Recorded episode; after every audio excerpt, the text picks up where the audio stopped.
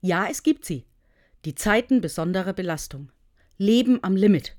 Zeiten, in denen ich nicht so leben kann, wie ich möchte, weil die Situation es einfach nicht zulässt.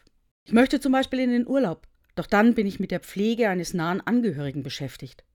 Ich möchte frei machen, doch dann wird mein Kind krank. Voller Neid blicke ich auf die anderen um mich, auf die, deren vermeintliche Work-Life-Balance stimmt. Doch das bringt mich nicht weiter, macht mich nur noch unzufriedener. Auf der Suche nach Ausgleich, nach Entlastung entdecke ich mitten in der Anspannung das, was mir hilft, durchzuhalten, das, was mich aufatmen lässt.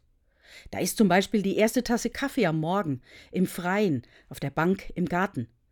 Irgendwann am Tag eine Viertelstunde mit meinem Instrument.